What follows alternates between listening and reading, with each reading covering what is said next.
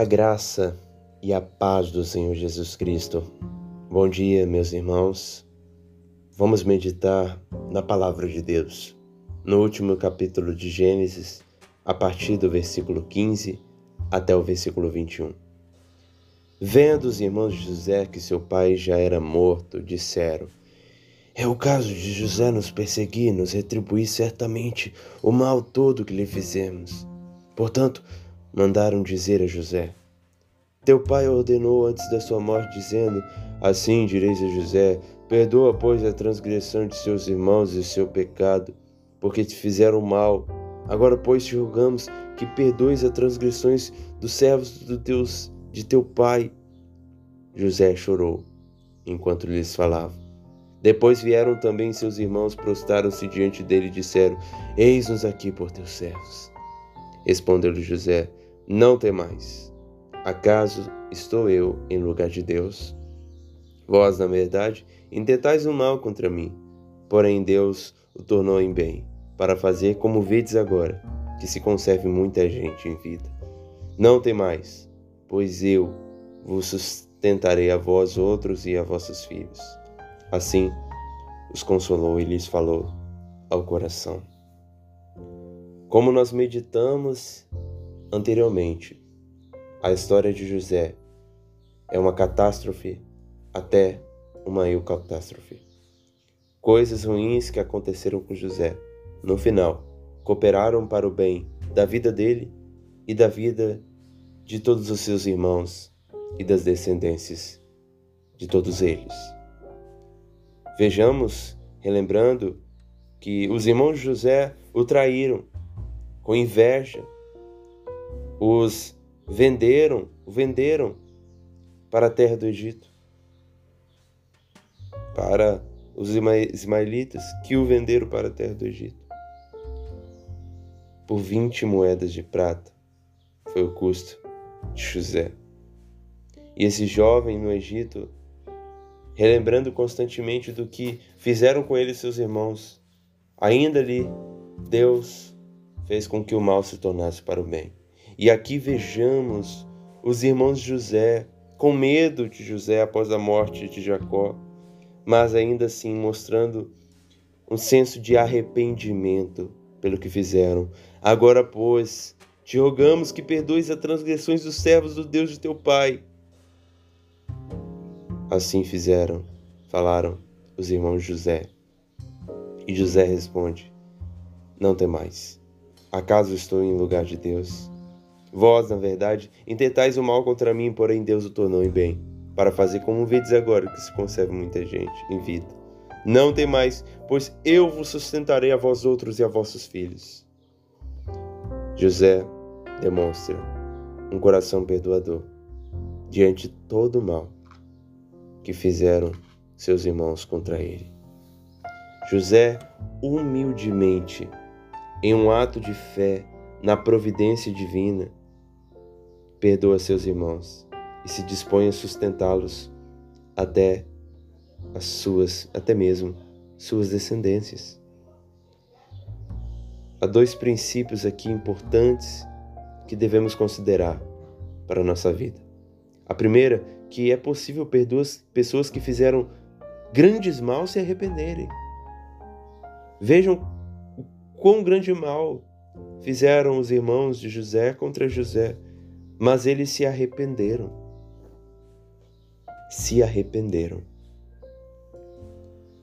Lembremos do mal que Davi fizera contra o um homem chamado Urias por causa de uma mulher, mas ele se arrependeu. Vejamos o ato de Pedro negar Jesus três vezes mas ele se arrependeu. Não foi remorso, foi arrependimento. Remorso é uma tristeza momentânea, mas que depois a vida vai demonstrar não ter sido um arrependimento, porque volta a cometer a mesma coisa. Mas arrependimento é uma tristeza profunda que o faz decidir a não cometer aquilo mais. E fora isso que aconteceram com os irmãos José. E pode ser isso que tenha acontecido com você, ou com uma pessoa que tem implorado por perdão a você. arrependimento. É possível pessoas que fizeram grandes maus se arrependerem. Por mais que pareça possível diante do mal que ela fizera, mas é possível. A Bíblia, a palavra de Deus, demonstra isso. Mas também há um segundo princípio muito importante. É que o perdão, além de ser um ato de amor, é um ato de humildade, sustentada pela consciência da providência divina. Veja que José os perdoou por amor a eles, maiormente por amor a Deus, mas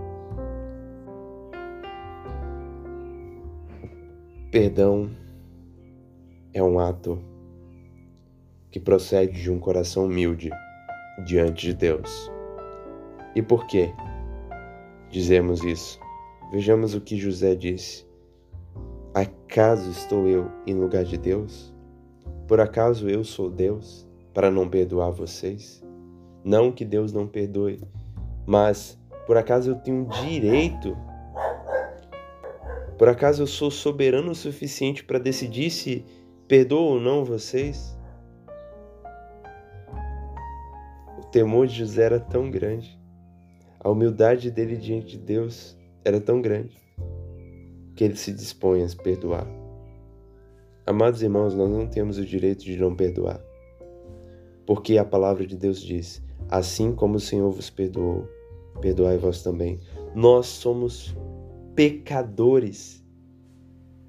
E que pecadores têm o direito de decidirem se perdoe ou não pessoas que fizeram mal contra elas, porque Deus nos perdoou o mal que nós fizemos contra o Deus eterno, um crime que nós, aliás, fizemos todo dia. Quem somos nós para não perdoar? Acaso estou eu em lugar de Deus? Acaso estou eu em lugar de Deus? é uma humildade diante da majestade de Deus. Deus é rei, eu não, sou súdito, apesar de ser governador.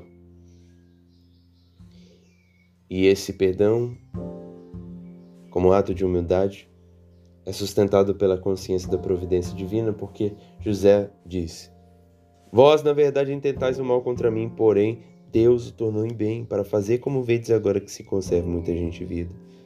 O mal que vocês fizeram contra mim, na verdade, debaixo do decreto divino, da providência de Deus, cooperou não só para o meu bem, mas para o bem de todos nós. Perdoado, vocês estão perdoados.